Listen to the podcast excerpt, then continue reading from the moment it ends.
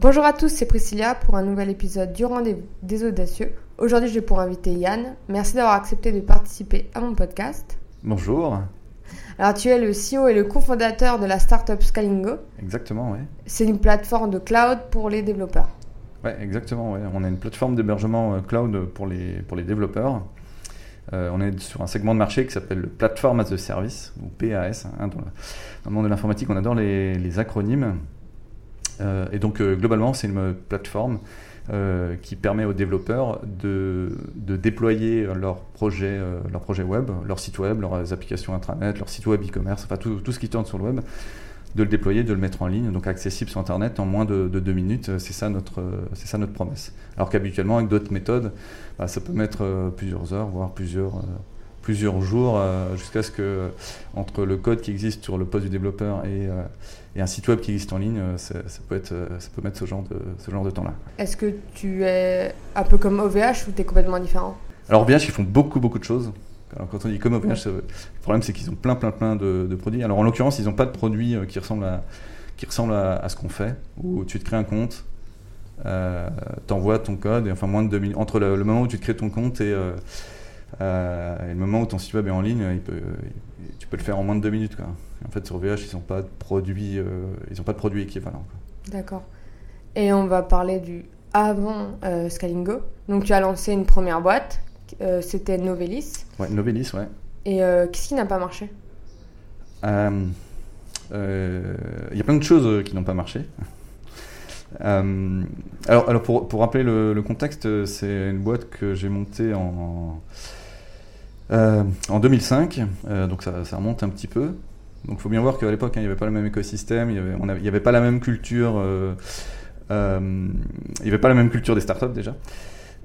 et donc je, bossais dans une boîte où ça s'était plus ou moins mal passé, puis j'ai bossé dans une, dans une ESN une entreprise de services numériques euh, du, du, coin où ça s'était pas très bien passé non plus. Euh, et j'ai un, pote freelance qui m'a dit bah, écoute, arrête, euh, de tourner autour, du pot, fais ce que tu as toujours dit que, tu voulais faire euh, et monte, monte, ta boîte. Alors je dis ok. Euh, donc je dis ok, je vais, monter ma boîte. sauf qu'à ce moment-là, j'avais ni patrimoine, ni réseau, ni idée particulière quoi, en fait, de, de quoi faire. Donc j'ai fait ce qu'on fait euh, euh, dans ces, euh, dans ces cas-là. J'ai vendu mon corps. Enfin, j'ai vendu du temps de cerveau. J'ai monté une boîte de, stervi, de service, donc Novelis. C'était un, studio de développement. depuis le départ, en fait, on s'est spécialisé dans une technologie particulière qui s'appelle Ruby on Rails. Donc j'étais parmi, parmi, les premiers en France à utiliser cette, technologie.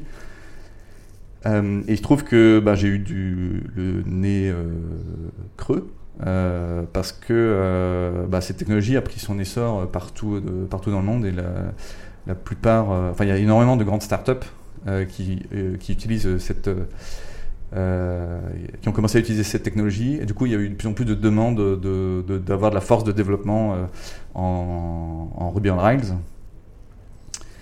Euh, là, parce qu'aujourd'hui, je veux dire, des startups comme, euh, enfin, au, au, début de, son, de, sa vie, Twitter utilisait Ruby on Rails, euh, GitHub utilise Ruby on Rails, Airbnb utilise Ruby on Rails, en France, Doctolib utilise Ruby on Rails. Mmh. Donc c'est quelque chose qui est devenu assez massif et j'étais parmi les 20 premiers ouais, développeurs dans cette, dans cette technologie et de la, de la, comprendre et de la, et de la maîtriser. Première erreur, ou première, pour, pour revenir sur les, sur les erreurs, première erreur, c'est que donc je disais, j'avais pas de patrimoine. Pour monter une boîte, euh, il fallait, à l'époque en tout cas, il fallait un, il fallait un capital. Euh, et à l'époque, on disait, on disait euh, qu'il fallait un capital qui, qui, veuille dire quelque chose, en fait, pour que quand, quand, un client va, va regarder ta, ta, fiche sur société.com, par exemple, il voit ton capital, il dit, ok, c'est pas des, c'est pas un, un, un amateur. Oui, il fallait Donc, mettre genre 10 000 euros. Non, ouais, alors en l'occurrence, euh, j'ai mis un peu moins parce que j'avais pas beaucoup. Euh, je, suis allé demander à, je suis allé demander à mon père qu'il me prête de l'argent. Et euh, je lui ai demandé est-ce que tu peux me prêter 1000, 1000 euros quoi. Et il a dit ok.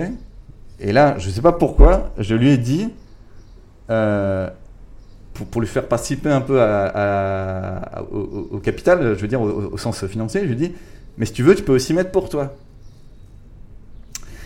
Donc il m'a filé 1000 Et, lui, il a mis 500. Donc 1500, donc ça veut dire qu'il a un tiers de la boîte. Ah oui. erreur erreur fondamentale, maintenant j'en parle, on peut maintenant on peut en rigoler, et puis c'est un truc que j'arrête pas de dire, que j'arrête pas de dire aux gens, et surtout aujourd'hui la culture de la, dans le monde startup, la, comment dire, la, la cap table, là on parlait d'Oussama là juste avant, euh, avant, avant qu'on commence à enregistrer, euh, la cap table c'est une des marottes de, euh, de, de, Oussama, donc comment dire, la, savoir qui est actionnaire, à combien de pourcents, combien ils ont mis d'argent, etc. c'est extrêmement important et la culture est beaucoup plus développée. Mais j'avais pas, j'avais pas cette culture là, j'avais pas cette culture là à l'époque. Donc je propose à mon père d'être actionnaire forcément euh, j'ai commencé à la, société a commencé à bien marcher. J'ai embauché euh, deux personnes, puis deux autres, puis deux autres, puis deux autres. Euh, et puis au bout d'un moment on fait quelques centaines de milliers d'euros, de milliers de chiffre d'affaires. Et Et mon père, il a un tiers de tout ça alors qu'il a rien fait. Il n'a jamais rien fait. Il n'a jamais été actif. Euh, il m'a prêté 500, 500, 500 balles. Euh, alors, ça aurait pu être une erreur euh, un peu compliquée. Parce que des histoires de famille comme ça, avec des, actionnaires, il y en a plein où ça se passe mal. Moi, en l'occurrence, je suis allé voir mon père. Je lui ai dit écoute, c'est pas normal que tu aies un tiers de, la boîte. En vrai, c'est moi, qui, moi qui fais tout. C'est moi qui crée la richesse de cette boîte. Donc Enfin, moi et, les, employés, évidemment. Euh, donc, il euh, faut qu'on règle ça. Il me dit, bah, ok, pas de problème, euh, je te les revends au nominal. Donc à 500 euros. Ok, donc ça, s'est bien terminé, hein, parce que je, connais d'autres histoires où ça s'est mal terminé. une autre chose qui s'est mal passée, c'est que donc Novelist, c'est un studio de, de, développement. Donc, donc j'ai embauché des développeurs. Et au, bout d'un moment. Et, donc, je faisais. Et, donc, j'étais seul développeur pendant un an et demi au départ. Donc, euh, j'étais et développeur, et commercial, et chef de projet, et interface entre le client et euh, l'équipe de dev. Euh, et ce que j'ai compris que tardivement, en fait, c'est que il, fallait que je me plus sur le côté commercial. Enfin, à un moment, je l'ai compris. J'ai embauché quelqu'un qui avait ces compétences, ces compétences-là. J'ai dû me séparer de ce collaborateur. Euh, alors je sais plus si je me suis séparé ou s'il est parti de, s'il est parti de, lui-même.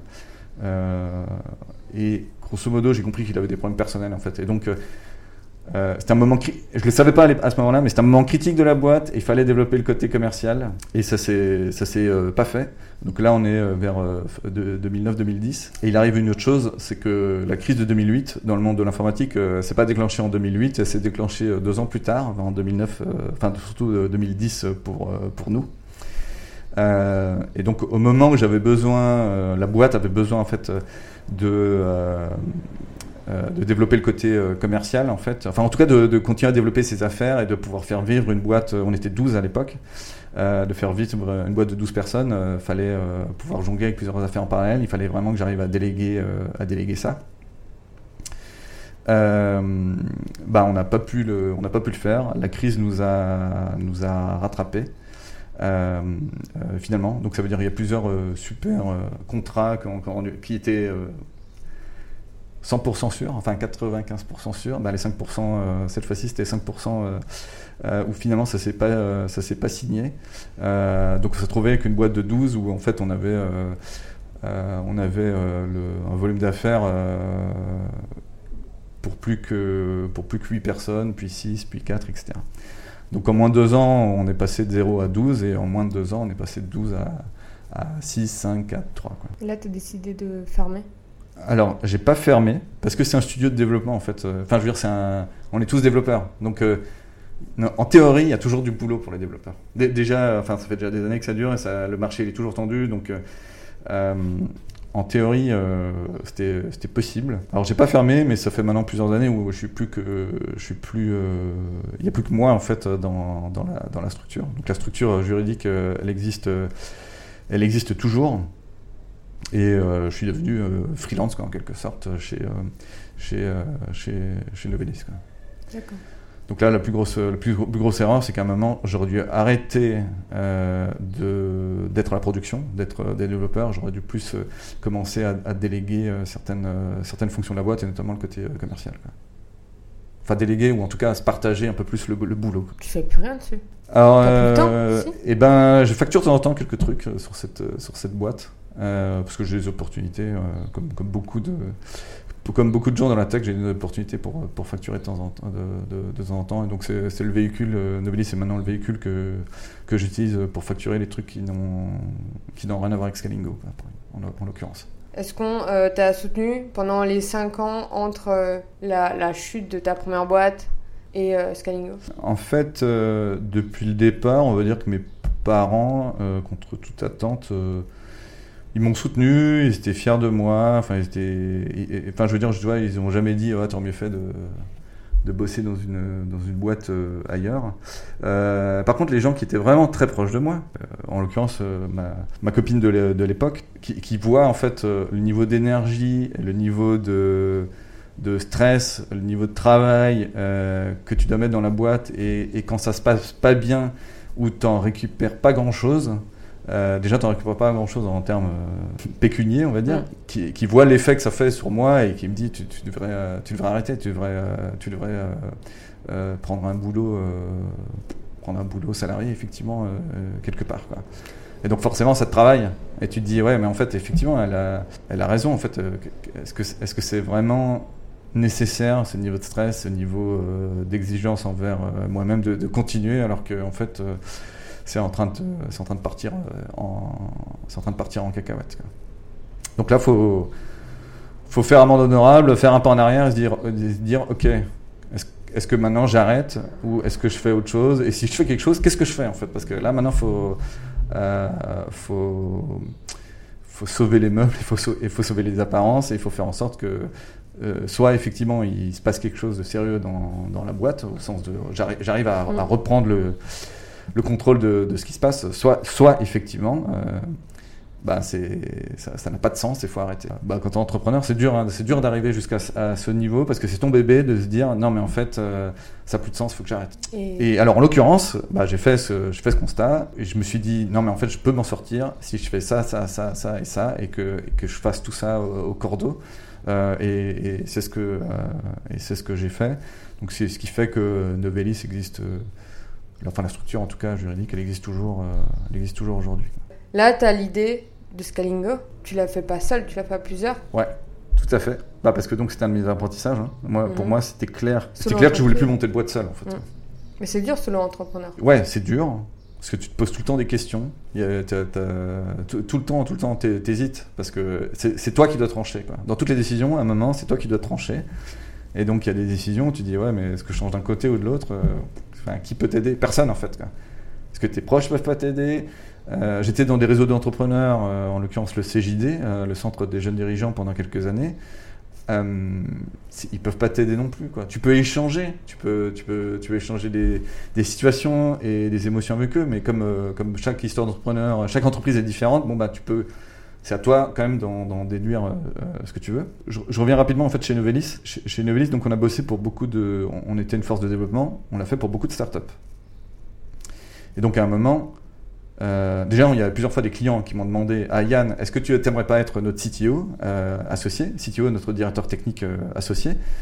Donc, tant, que- Novelis, avait des salariés, tout ça, j'ai toujours dit non, non, non, non, non, parce que je peux pas mélanger, enfin, je peux pas être d'un côté et de l'autre de la, de, la, de la barrière, quoi. Fallait être, euh, fallait être honnête avec, euh, avec les salariés de Novelis. Quand on n'était plus que deux, un, un ou deux, euh, j'ai quand même dit OK à une boîte. Donc c'est là où j'étais associé avec, j'étais associé. J'avais 10% de 10% de la boîte. En l'occurrence, j'étais salarié. Les 10%, euh, ils, me les, ils me les ont fait acheter. Ça, c'est aussi un truc que, que, j'ai appris, c'est que quand tu es associé, enfin pour être associé, il faut que tu achètes les parts. Il faut, faut, que faut que ça te coûte dans, tous les sens, euh, dans, tous les sens, euh, dans tous les sens euh, du, terme. Donc j'avais deux associés qui eux étaient plutôt profil commercial marketing.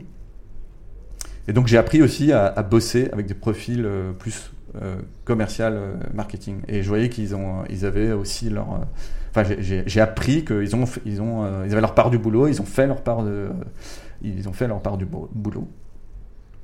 Alors cette startup euh, qui s'appelait Best of Photo, ça a duré encore 12, euh, 12-18 mois.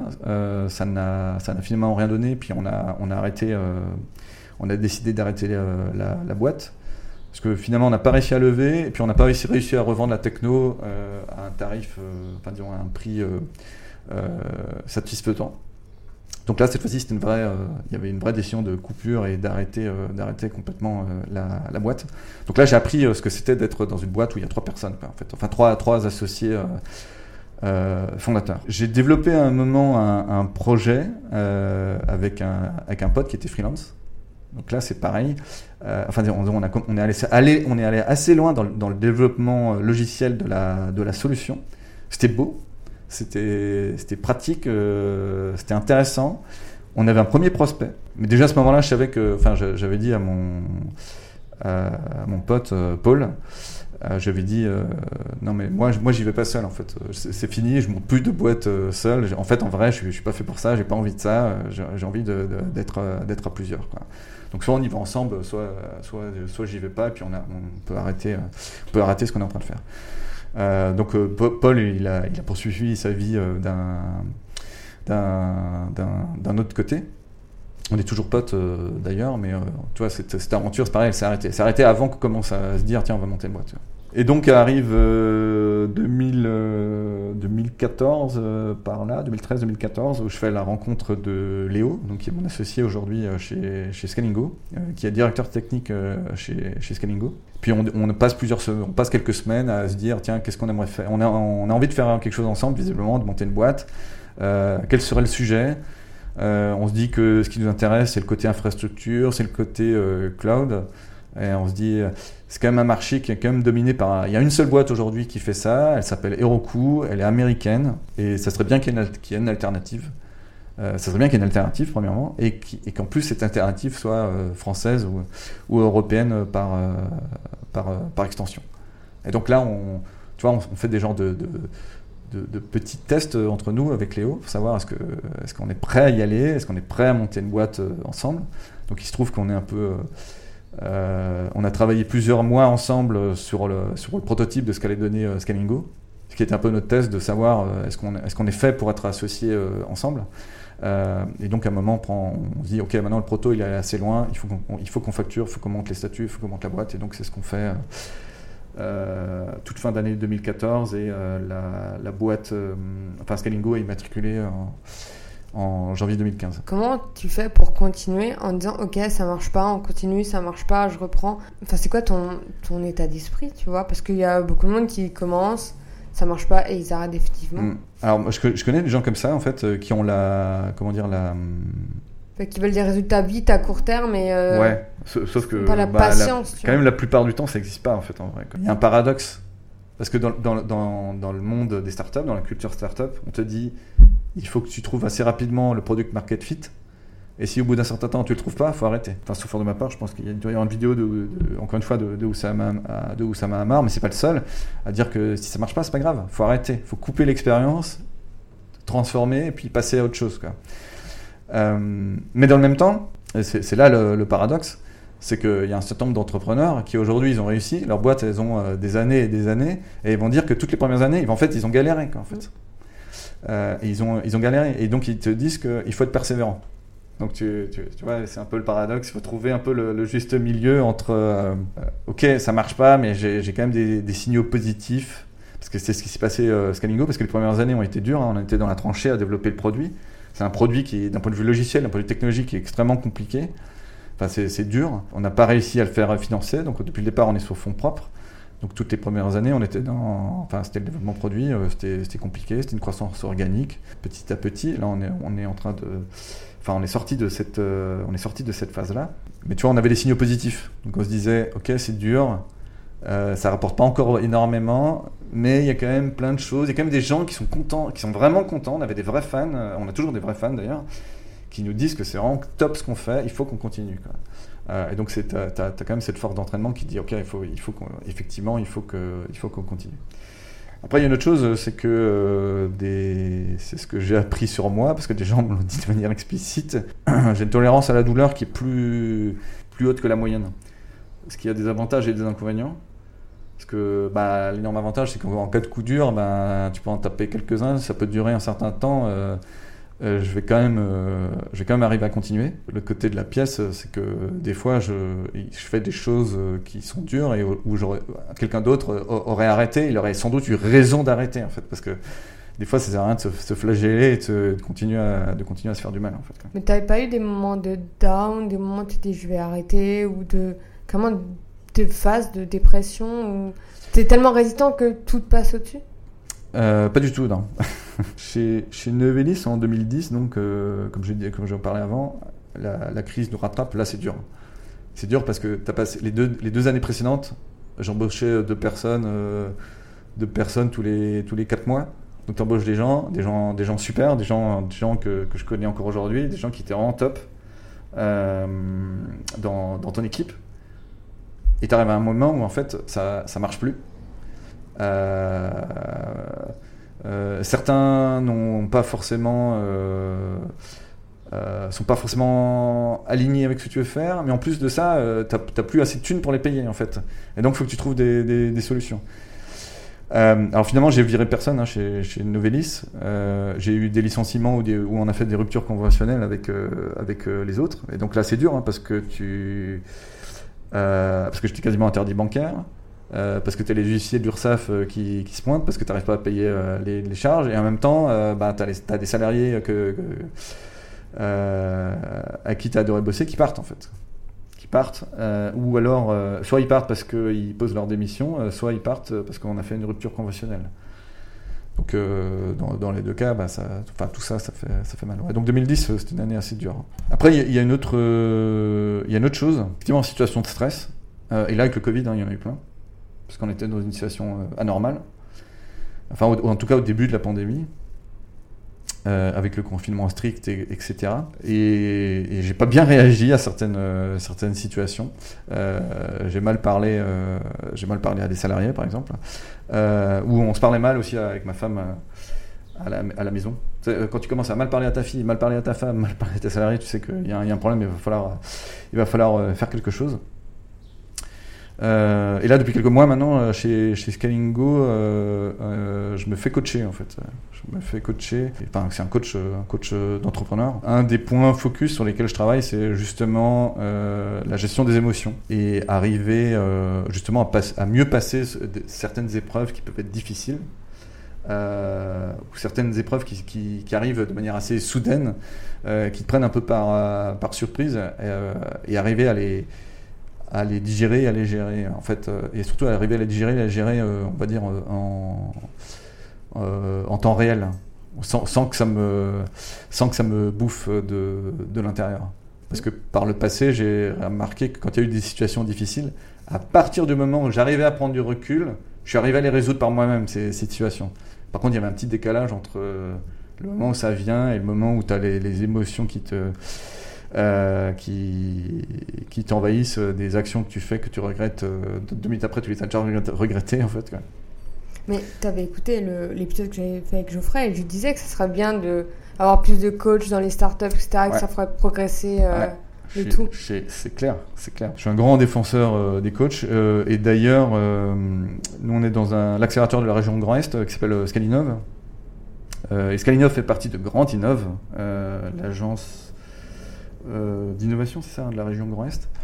Euh, ils sont justement en train de mettre en place, euh, ils sont en train de former beaucoup de personnes chez eux au, coaching, parce que eux aussi, ils ont compris que c'est ça un des points fondamentaux, enfin un des points sur lesquels ils peuvent aider les boîtes et notamment les startups en fait, pour qu'elles se développent et pour qu'elles se développent mieux, c'est d'aider les entrepreneurs en fait. et comme comme me l'a dit un jour il y a très longtemps un coach justement, c'est que le développement de la boîte est plafonné par le développement personnel de, de l'entrepreneur. Et une fois que tu as, capté ça, ben, bah, tu as envie de, travailler un peu euh, sur toi, euh, sur, euh, sur certains sujets, justement, pour arriver, pour arriver à avancer. Oui, que ce soit pour rechercher de l'argent, pour faire plus de chiffre d'affaires. Tu peux être bloqué à des paliers. Bah, ouais, bah, quand tu grandis, à un moment, tu as de plus en plus de salariés aussi, donc il y a une question de management. Toi, tu dois manager des gens, et, la façon dont tu manages des gens en direct, c'est pas la même façon de gérer des, on va dire, des, des gens qui ont un qui sont un peu plus haut dans la hiérarchie de, ta boîte. euh, et le style de management que, que toi, tu as envie d'avoir pour ta boîte, ça veut dire qu'il faut que tu l'appliques aux gens avec qui tu, que, tu manages. Il faut que tu arrives aussi à les manager pour qu'ils managent les gens euh, comme toi tu les manages et ainsi de suite dans, dans, la, hiérarchie de, dans la hiérarchie de la boîte. Donc c'est pas c'est un, bah, un, vrai boulot. Et suivant les phases de la boîte, justement, ce boulot il est différent. Euh, parce que quand on était dans la tranchée avec Léo euh, et les tout premiers salariés, là quand on était 3-4, bah, on serrait les coudes, euh, on, était en petit comité, on était dans le même bureau. Euh, voilà, la, façon d'interagir entre nous et de construire la, boîte, c'est pas pareil que maintenant maintenant qu'on est 15 et que je m'occupe quasiment plus de, de, la, de, la, technique ou du, du produit, quoi, en fait. Et c'est pas trop dur de lâcher la technique et faire confiance, dire bon, bah on est 15 bah, Un moment, j'essaie d'être. Euh, surtout que là, on est 15, mais je veux dire, on se prépare à être 20, 25 euh, et, ainsi de suite. On, travaille beaucoup euh, sur ces sujets-là chez Skingo, justement, pour, pour qu'on soit prêt à croître, parce que les comme dit, on a, des signaux positifs pour, pour la suite. Alors déjà, il faut que je sois honnête avec moi-même, parce que dès le départ, chez Scalingo, le deal avec Léo, c'est que Léo est directeur technique. Il s'occupe de la technique, de la technologie, du, du produit. Enfin, pardon, il s'occupe de la technique et de la technologie. Moi, je m'occupe des autres aspects. Et notamment les aspects que, que j'ai moins vus en fait chez Novelis à l'époque et que j'avais vraiment envie de, creuser beaucoup plus, euh, c'est-à-dire le côté commercial, le côté euh, euh, stratégie, le côté marketing. Et l'interface entre le, marketing et la technique, c'est le produit. Donc j'ai fait, j'ai fait, euh, je faisais pas de technique pure, de développement pur, on va dire chez chez Scalingo depuis le départ, mais je faisais beaucoup de produits en fait. C'est-à-dire euh, comprendre ce que veulent les clients, essayer d'ordonner euh, la, la, roadmap, comment les informations devraient être présentées. Et pour les autres aspects, je, je suis prêt à dire, bah il y a des choses, c'est plus moi qui vais les faire en direct, c'est pas grave. Je trouve, il faut que je trouve les gens qui euh, qui sont capables de le faire, des gens avec qui, à qui, des gens à qui je suis capable de, d'expliquer de, ce que j'ai envie euh, qu'ils fassent, que, j'arrive à leur expliquer euh, comment j'aimerais que ça se passe chez, chez Scalingo, parce que je sais que c'est la condition sine qua non pour que Novelis soit une vraie, une vraie boîte en quelque sorte, une vraie entreprise, tu vois, avec plusieurs euh, avec plusieurs dizaines de salariés, avec le chiffre d'affaires qui va bien et une boîte qui a réellement un impact. Ce qui est le deal aussi avec Léo, c'est que si on a monté cette boîte, euh, c'est pour avoir un impact. Euh, c'est pour un impact dans, dans l'écosystème de Strasbourg, mais c'est avoir, avoir, un impact au niveau national et, et avoir, un impact, et avoir un impact européen. Donc pour ça, tu es obligé d'avoir une certaine taille en fait. Euh, et donc, il faut que tu arrives à passer euh, toutes ces étapes pour, euh, pour y arriver. On va revenir à la base de Scalingo. Tu as mis 6 ans pour trouver le bon produit? Non, de, dès, le, dès, le, départ, en fait, le, pro, le product marketing, product marketing était clair, en fait. Le problème du marché qu'on a, enfin, c'est mon analyse, hein, on, verra dans, on verra encore dans quelques années si, si ça se, si ça se vérifie c'est qu'on est dans le marché de, de l'hébergement, on est dans le marché de l'infrastructure euh, informatique, et c'est un marché qui est extrêmement fragmenté, extrêmement compliqué. Euh, et, donc, tu es obligé d'avoir une plateforme avec plein de produits à l'intérieur pour que ça satisfasse euh, à peu près la majorité des besoins euh, du projet que, les développeurs veulent mettre sur ta plateforme.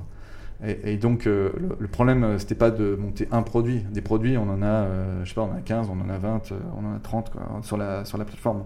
Euh, c'est d'arriver à sélectionner quel produit faire, dans quel ordre pour que, pour que ça satisfasse quand même des clients, pour quand même faire monter un peu notre, euh, enfin, pour arriver à faire monter notre chiffre d'affaires et d'arriver à un moment à une plateforme, comme dit, qui soit assez complète pour que quelqu'un, n'importe qui vient et statistiquement ils disent, ah, je trouve tout ce que je veux dans la, dans la plateforme. C'est ça en fait euh, qui, est, qui, qui, était dur. Donc c'est pour ça que pendant, pendant plusieurs années, il y avait cette course en avant de dire, ok, il y a encore un client qui est venu pour son projet, il manque une brique on n'a pas encore la brique, euh, la brique, euh, la brique, on l'a pas en fait. C'était ça. Et donc, les et donc faut la, faut la développer. Ouais, les, les 4 ans, on va dire, ouais, les 4 premières, euh, 4 premières années. Ouais. Et c'est comment tu fais pour dire ok il manque ça Est-ce qu'on te le dit Est-ce que tu vois par rapport à ce qui existe déjà ou... Ouais, bah, ça, ça que du... je me dis comment on fait pour ouais. construire une grosse machine comme ça? Je dirais que n'importe quel consultant il sait faire ça quoi. Euh, C'est-à-dire que déjà il y a des, clients qui te le disent, il y, a des, il y a des clients qui te le disent explicitement. Et ton, ton boulot de consultant c'est de de comprendre entre ce qui, ce qui te dit et quel est son vrai besoin C'est d'arriver à faire euh, la différence parce que souvent il y en a une qui peut être, qui peut être assez grande et c'est de comprendre, ok, c'est quoi son vrai besoin en fait. Ça?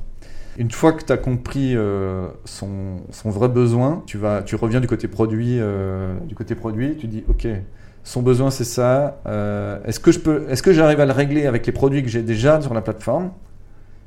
Oui, non. si la réponse est oui, bon bah le problème est réglé. Je peux, répondre exactement à son besoin. Si la réponse est non, on n'a pas son produit. Est-ce que je peux faire un quick win? Est-ce qu'il y a quelque chose qu'on peut, peut vite faire avec l'équipe de développement? Est-ce qu'il y a, euh, un petit ajout qu'on peut faire sur le produit pour contenter ce, ce, client, euh, ce client-là, enfin ce prospect-là en tout cas euh, ça, ça marchait au début de, au début de la vie de Scalingo. Maintenant, on peut, on n'arrive plus. Enfin, c'est impossible, plus possible de, de, faire ça parce que la plateforme est devenue tellement grande qu'on peut plus juste dire tiens, on fait un développement pendant deux semaines les quick wins comme ça, il y, en a plus, euh, il y en a plus vraiment euh, ou plus beaucoup sur la sur la plateforme. Ouais. Et donc après c'est la démarche, euh, il y a des ces démarches de, de consultant, de conseil, d'essayer de comprendre quel est le vrai besoin, et après la démarche produit, de dire ok ce besoin, comment j'arrive à le traduire dans le, dans le, dans le produit. Au niveau des, des, des, boîtes, niveau commercial, ils viennent vers toi, tu vas vers eux, comment ça se passe, l'achat, la vente, comment ils viennent? Pendant, alors les premières années c'était vraiment de la croissance organique, donc ça veut dire que c'était du bouche à oreille. Euh, il y a des clients de Scaningo euh, qui nous font confiance quasiment depuis le début de la, boîte. Euh, ils sont venus, certains sont venus parce qu'ils me connaissaient de ma vie d'avant. parce que par exemple j'étais assez connu dans la scène tech à Paris par exemple. Étant donné qu'ils me connaissaient, ils savaient que je pense qu'ils avaient confiance en, moi et donc ils ont testé le produit et sont venus, ils sont restés.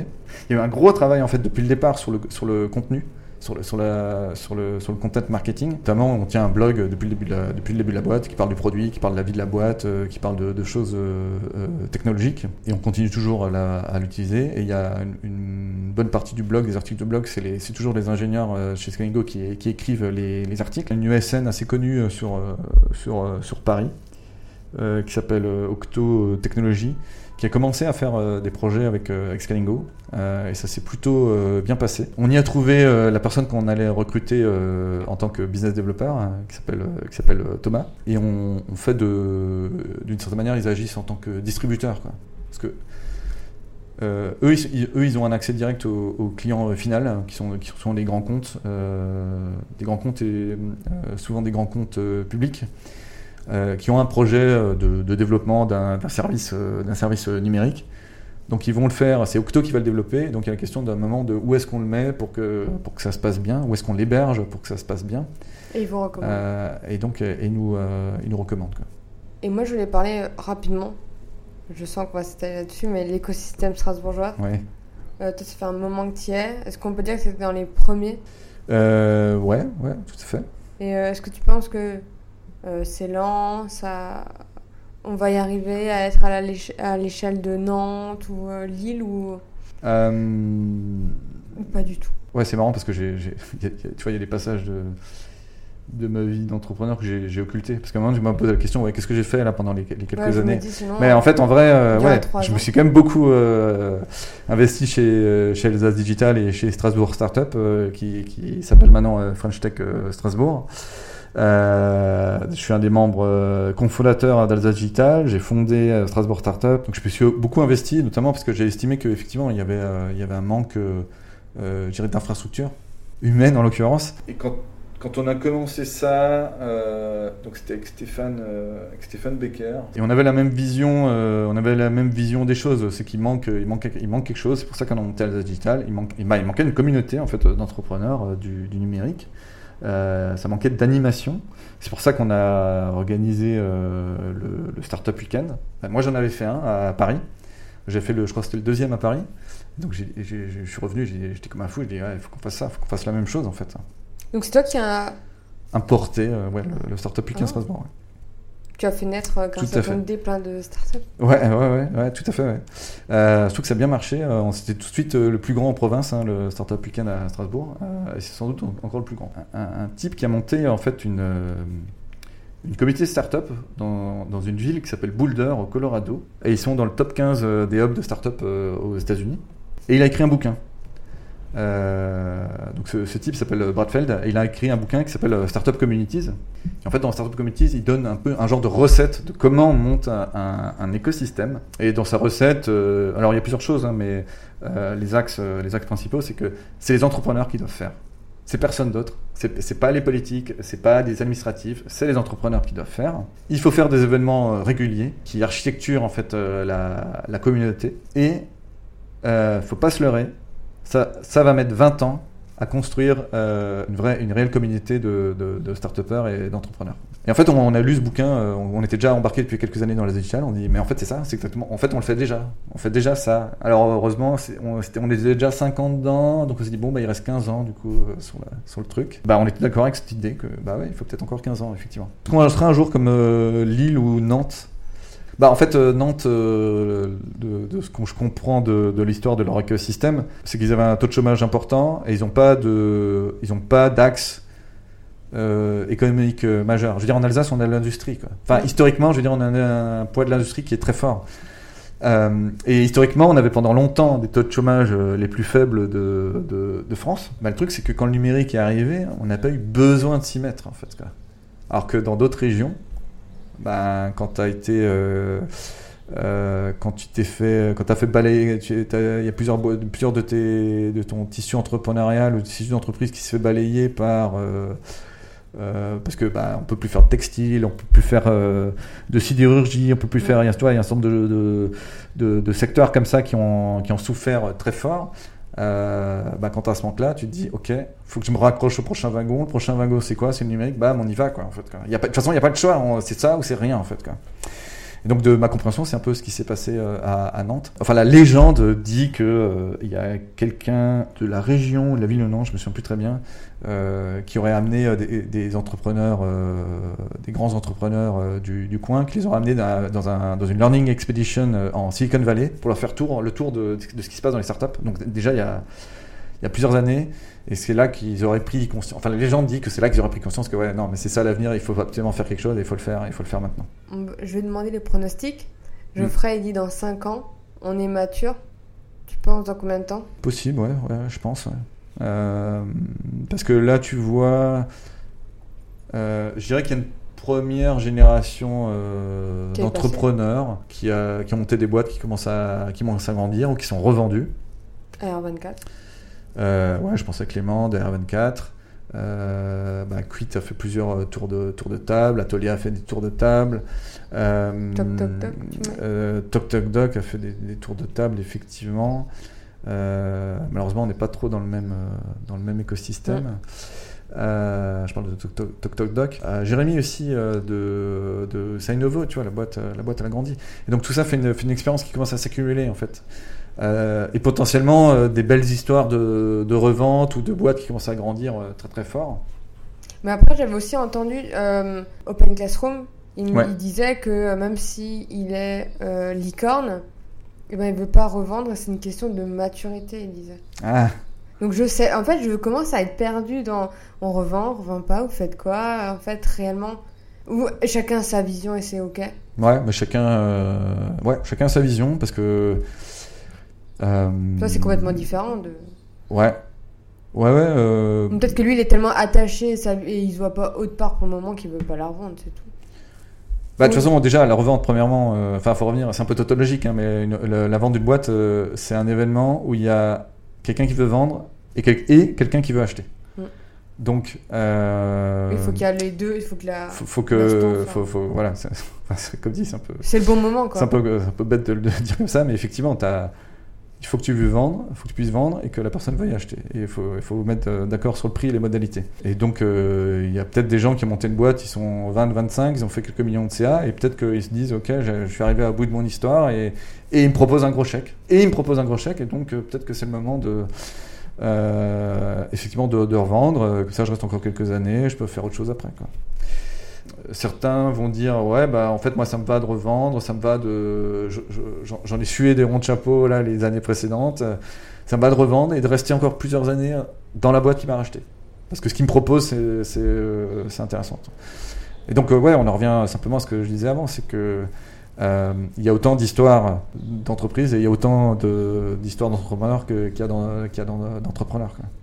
Mais s'il y a des, plus de tours de table, plus de comment dire d'expérience dans le monde mm. des startups, plus Strasbourg grandira. Ouais, tout à fait, ouais, bien sûr. Parce qu'il y a, y, a, y a plein, plein d'expériences. Euh, parce que tu as, l'expérience euh, des levées de fonds, tu as l'expérience de la relation avec euh, tes investisseurs, tu as l'expérience de plusieurs levées de fonds. Tu vois, là, par exemple, à l'écosystème à, Strasbourg, il n'y a pas encore eu beaucoup de deuxième tour de table. Il y a l'expérience de gestion des gens, il y a l'expérience de, de, faire grandir un euh, la fonction commerciale dans ta boîte, il y a l'expérience de faire grandir ta fonction marketing dans ta boîte, il y a l'expérience de faire grandir euh, des équipes de développement euh, dans, dans, ta boîte. Que, ouais, il y a encore plein de, il y a encore plusieurs domaines où il y a des, je qu'il c'est encore des précurseurs à Strasbourg. Précurseurs au sens, il n'y a, pas encore beaucoup de gens qui ont cette expérience et qui sont en train de la construire là en, là en ce moment. Donc est-ce que c'est dans 5 ans que l'écosystème sera mature? Peut-être, ouais, je sais pas. Moi, moi enfin en tout cas, je m'intéresse plus à, ça serait quoi l'indicateur euh, où on pourrait se dire, ouais, en fait, ok, à Strasbourg, il y a un écosystème qui marche. Et pour moi, un indicateur, c'est que euh, un, entrepreneur dont la boîte euh, marche bien ou a bien marché, a revendu ou, ça fait assez de chiffre d'affaires pour qu'il soit constitué, on va dire, un patrimoine et que cet entrepreneur, il remette de l'argent au pot dans des startups qui grandissent à, leur tour. C'est comme on m'avait dit que c'était ça à la Silicon Valley, bah, PayPal. c'était comme ça comme elle est. Ouais, la PayPal Mafia, ouais, exactement. C'est ça ce qu'ils veulent tous, c'est qu'ils revendent et ils réinvestissent en fait. Ouais, tout à fait, ouais. On n'est pas encore là. Bah, on n'est pas encore là, non. En tout cas, il n'y a pas la masse, euh, il n'y a, pas encore, euh, il a pas, y a pas encore, pardon, il n'y a pas encore assez d'histoires euh, à, raconter de, de, ce, de ce type-là. Et avec Paskin, on disait peut-être qu'il manque aussi beaucoup d'incubateurs. On en a deux maintenant, il y en a qui en ont quatre, cinq. Ouais. Bah, en fait, il manque. Euh, euh, en tout cas, c'était le parti pris d'Alsace Digital, hein, c'est qu'il manque, euh, il manque la culture startup. Mm. Dans, dans, tout ce qu'on a dit avant, lever de fonds, construire un produit, construire la fonction commerciale, construire la fonction marketing, les faire développer. Et donc, il y a plein de domaines. Tu as du B2C, tu as du B2B, tu as ceux qui font du software as a service. Et à chaque fois, c'est des expériences qui sont un peu, sont un peu différentes. Et cette culture, en fait, euh, des modes de consommation, des modes de, enfin, de comment construire une, une startup, euh, bah, il n'est pas encore assez diffusé. Moi, je dirais comme ça, en fait, c'est ça, le, il y a cette diffusion de la culture euh, startup. Donc les startup week-ends y participent. Les, les meet-up, enfin tous les trucs qu'on organise avec euh, Digital ou à la plage digitale, ça, ça participe aussi à la diffusion de la culture. Et donc effectivement, je suis d'accord, les incubateurs et les accélérateurs, c'est aussi une fonction de, l'écosystème. Tout le monde euh, voit qu'il y a les mêmes problèmes, mais c'est dur aussi euh, de, de régler tous les problèmes d'un coup. Quoi. Bah ouais, tout à fait. Bah, surtout que les incubateurs, c'est un problème de poulet d'af, euh, encore une fois, parce que les gens ne vont pas venir monter des incubateurs s'il n'y a pas d'entrepreneurs, s'il n'y a pas de projet, s'il n'y a pas de culture start-up. Oui, c'est toujours pareil. Hein. C'est, oui, il faut, mais pourquoi ils viendraient s'ils ne voient pas que ça ne marche pas et... Moi, c'est déjà bien. Il y en a deux. Je me dis, euh, premier souffle, enfin. Ouais. Et peut-être qu'un deuxième m'attirera un troisième. Euh. Ouais, puis euh, d'une certaine manière, on peut aussi dire que le nouveau Semia, là aussi, tu vois, sur le. c'est pareil, ça va mettre plusieurs années à. Enfin. monter, monter un terreau d'entrepreneurs et monter des, des, des, monter des boîtes, bah, ça, prend, ça prend des années. Donc c'est pareil pour le Semia, tu vois, il participe aussi à l'écosystème et ça mettra aussi, euh, ça mettra encore, encore un peu de temps de, de voir, euh, ok, qu'ils puissent, qu puissent fièrement dire, voilà, mon bilan c'est ça, on a monté tant de boîtes, il y en a tant qui existent encore, elles ont levé tant, ou alors elles ont, euh, elles ont tant de salariés, enfin tu prends la métrique que tu veux pour, pour déterminer que, que, ça marche et que l'écosystème fonctionne. Donc dans 5 ans, ça ferait quoi, 15 ans? Ouais, ouais ou peut-être qu'on commence à se rapprocher des fameux 20 ans là de Bradfeld. Donc faut miser à long terme. Alors, on va parler un peu plus de, toi. Et euh, je veux savoir quel est ton plus grand défaut. Euh, mon plus grand défaut, c'est que je suis perfectionniste. Non, c'est pas vrai. Hein. Normalement, c'est la blague. Euh, dans tous mais là, qui le sont vraiment, et c'est un grand défaut. ouais, hein. non, mais dans tous les tests de. Ce n'est pas un test de, recrutement. Ouais, dans tous les tests de recrutement, tu, tu, dis ça. Euh, non, mon plus grand défaut, parfois du mal à gérer mes émotions. Ouais. ça, ouais. Mais comme dit, j'essaie de travailler, j'essaie de travailler là-dessus. Qu'est-ce que tu détestes le plus faire dans ta boîte? Moi, j'aime tout faire dans ma boîte, en fait. Même les tâches que certaines personnes n'aiment pas, moi, j'adore essayer de les optimiser, j'adore faire ça. Euh, donc même des, tâches qui ont l'air chiantes, euh, j'aime bien les faire euh, si, tant est que j'arrive à les, optimiser. Et t'as optimisé quoi par exemple? Euh, mais il y, a- il y a plein de trucs que tu peux optimiser, euh, remplir des devis, euh, faire des factures. Il y a y, un tas de trucs que, que tu peux, que tu peux optimiser ou automatiser pour essayer de faire en sorte que normalement c'est chiant et tu pas envie de le faire parce que ça te prend des dizaines de minutes ou des heures. Et en fait, en vrai, si tu as, écrit la bonne doc, si tu as le bon process, en deux minutes c'est fait. Quoi. Quoi Donc, des astuces, quoi, des petits hacks? Ouais, des, des hacks, ou simplement de poser, reprendre du recul sur. mais en fait, c'est quoi les vraies étapes? Est-ce qu'il n'y a pas un outil que je peux. Est-ce qu'il n'y a pas un outil qui existe qui me faciliterait euh, la, la, vie? Euh, Et l'autre chose aussi, euh, c'est que. Il y a des choses que. C'est pas que j'aime pas faire, c'est pas que j'aime pas les faire, mais j'ai pas de valeur ajoutée à les faire. C'est dif- c'est différent. Et là, c'était une de mes grandes, grandes leçons déjà chez Novelis. hein. On sous-traite chez Skyingo. On a une assistante à temps partagé quasiment depuis, enfin depuis le départ, on a une assistante à temps partagé. Euh, au, départ, on lui a filé beaucoup de missions. Enfin, les missions c'était plutôt euh, ranger, euh, ranger les papiers, les factures, etc. Et nous aider à, trier les pièces pour le, pour le comptable. Mais de plus en plus, on commence à lui sous-traiter d'autres choses. On commence à lui sous-traiter de la relance commerciale, on lui sous-traite des choses liées à la paye, des choses comme ça. Et donc, c'est pas que j'aime pas les faire, c'est juste qu'à un moment, c'est un process qui est maîtrisé, on l'a documenté, on fait des, des screencastify, on fait des screenshots, on fait un tutoriel, on fait des trucs comme ça, euh, et, on, et on- on le passe à cette, à, à cette personne. Est-ce que t'as une anecdote honteuse ou marrante à nous partager? Euh, ouais, que- comme, comme je l'ai dit, euh, il y, a- il y a parfois eu des moments un peu, un peu difficiles. Euh, Il y a mon côté slave qui, qui ressort. je, je peux être parfois un peu, un peu exécrable. Euh, et le pire, c'est que 2 minutes 30 euh, après, après que la situation soit passée, je, je m'en rends, compte et je m'en veux. Euh, il faut arriver à, à essayer de recracher. il faut, essayer- faut arriver à, à raccrocher les, les wagons par rapport à ça. Alors, je vais pas donner d'exemple précis, hein, parce que bon, Non, non. euh, voilà, je, je vais pas me, je vais pas me faire seppuku, euh, seppuku en direct. Euh, mais voilà, il y, en- a eu. Pour la dernière question, c'est euh, quel est le meilleur conseil qu'on t'a donné?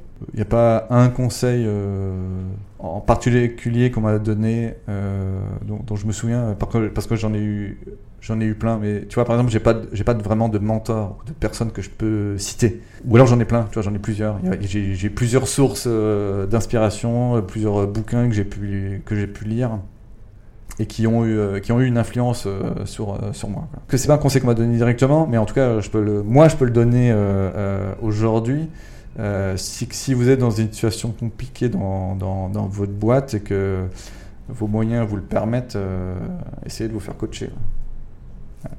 Essayez de trouver le bon coach et de vous faire, de vous faire coacher. En tant qu'en- en, en tant qu'entrepreneur, ça aide, ça aide vraiment beaucoup parce que tu peux avoir des conversations avec ton coach que tu as avec personne d'autre, que tu n'as même pas avec ta femme, que tu n'as pas avec ton, que t'as même pas avec tes, avec tes associés en fait euh, d'ailleurs.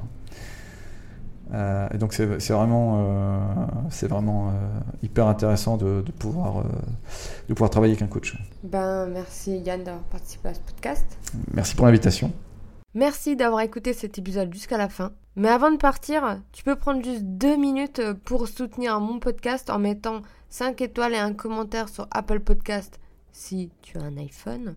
Sinon, tu peux me suivre sur Spotify. Ça me permettrait de me faire connaître en remontant, tu vois, dans l'algorithme. Ça toucherait plus de personnes et on serait une plus grande communauté à m'écouter. Tu peux aussi le partager à un ami. Peut-être que euh, ça l'inspirera, peut-être qu'il en aurait besoin aujourd'hui pour être reboosté. Et euh, si tu veux être au courant des prochains épisodes, tu peux t'inscrire à ma newsletter. Je te fais des bisous et je te dis à bientôt.